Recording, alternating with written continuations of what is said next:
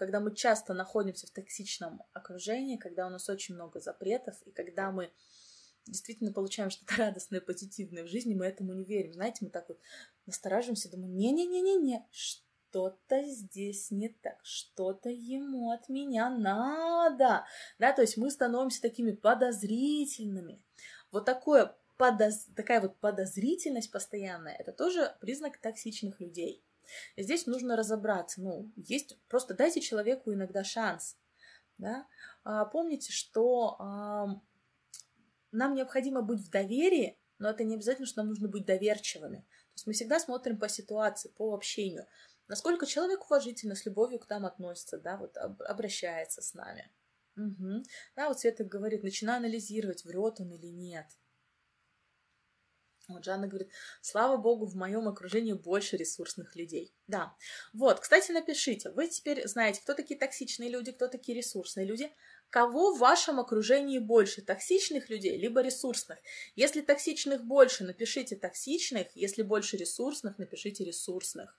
То есть кого больше? Тех людей, которые вас обесценивают постоянно, да, которые подрывают вашу веру в себя, которые могут вас в открытую критиковать, Угу. Или же, наоборот, тех людей, рядом с которыми, ну вот, вам хочется жить, вы понимаете, что все получится, все будет здорово. Кого в вашем окружении больше, ресурсных или токсичных людей?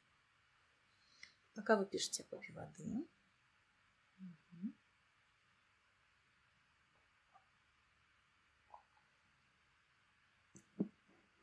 Юля, сейчас, а что все-таки делать с токсичными, если, ну, если приходится общаться? Ресурсных больше, на работе сплошной токсикоз. Друзья, в основном ресурсные, дня 50 на 50. Так, ресурсных, ресурсных. У кого-то все таки токсичных, ресурсных. Угу. Угу.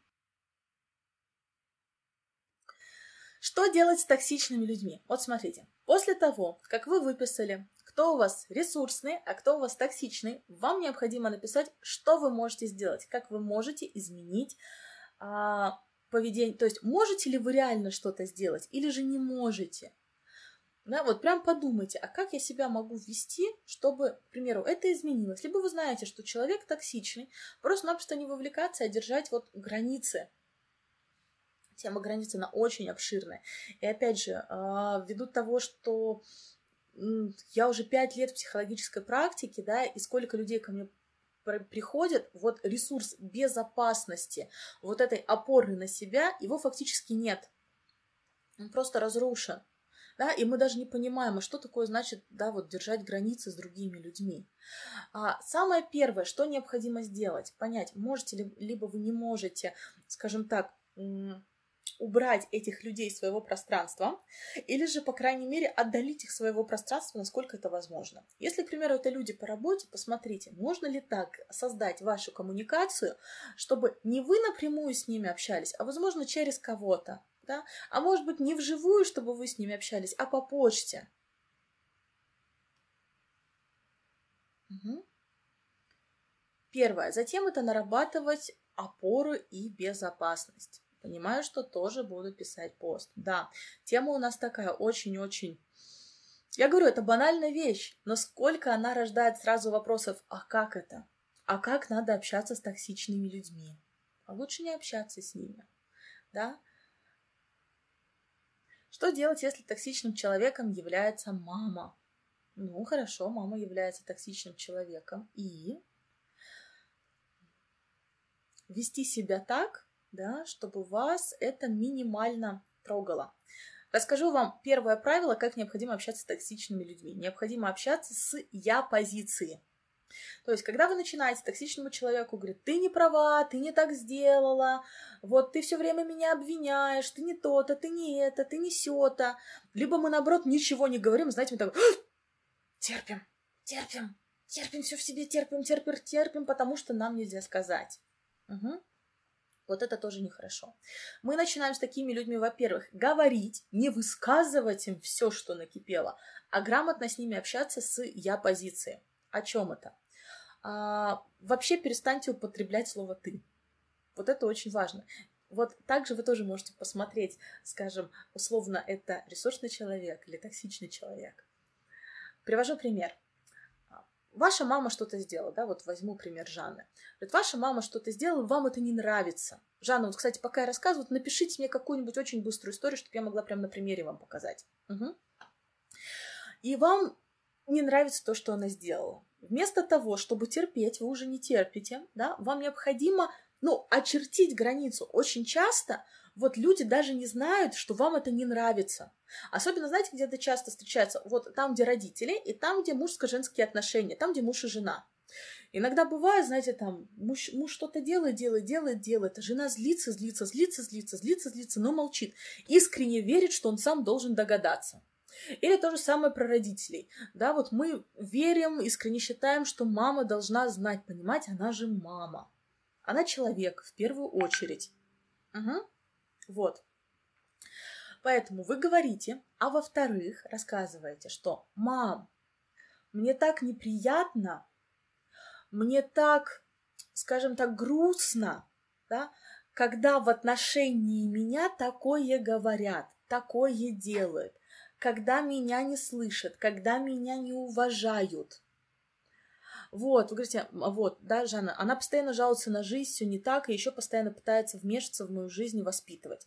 Ну вот по поводу вмешаться в мою жизнь и воспитывать, да, к примеру, мам, мне, вы можете откровенно сказать, мам, я очень сильно расстраиваюсь злюсь, когда я понимаю, что в мою жизнь а, вмешиваются, да, я уже взрослый человек, я могу принимать решения, я могу нести ответственность. Я с удовольствием готова выслушать совет, но решение буду принимать я сама.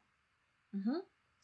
Что очень важно, рассказываю вам еще один такой секрет. Вот а, когда я рассказываю, что общаетесь с я позицией, перестаньте употреблять ты высказывания, многие начинают использовать такую очень хитрую фразу, к примеру, что меня обижают, меня обижает, когда вот это делают. Обида — это очень коварная, сложная эмоция, очень коварная.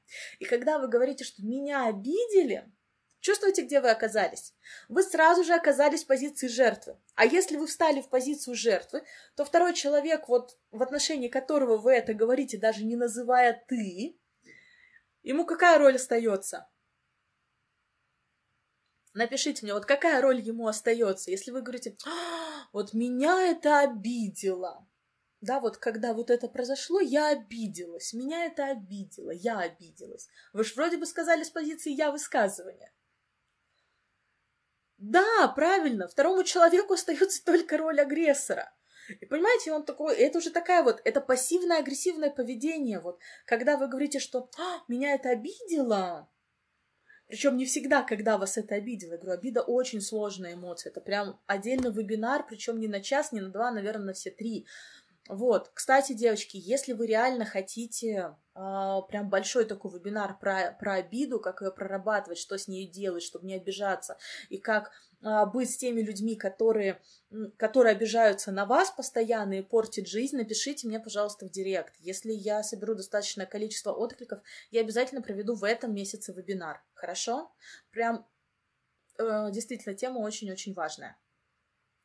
Поэтому не говорите, что я обиделась. Угу. Вот. Потому что иначе вы тоже становитесь токсичной. Хорошо, будем завершать эту тему. А, и я попрошу еще, вот я буквально сегодня вам дописала, этого нет в рабочей тетради, но это очень и очень важно. Вот.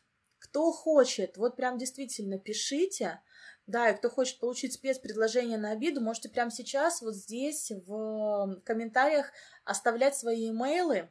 Вот, я потом, потом во всем напишу. Да, про обиду реально очень и очень надо. Угу.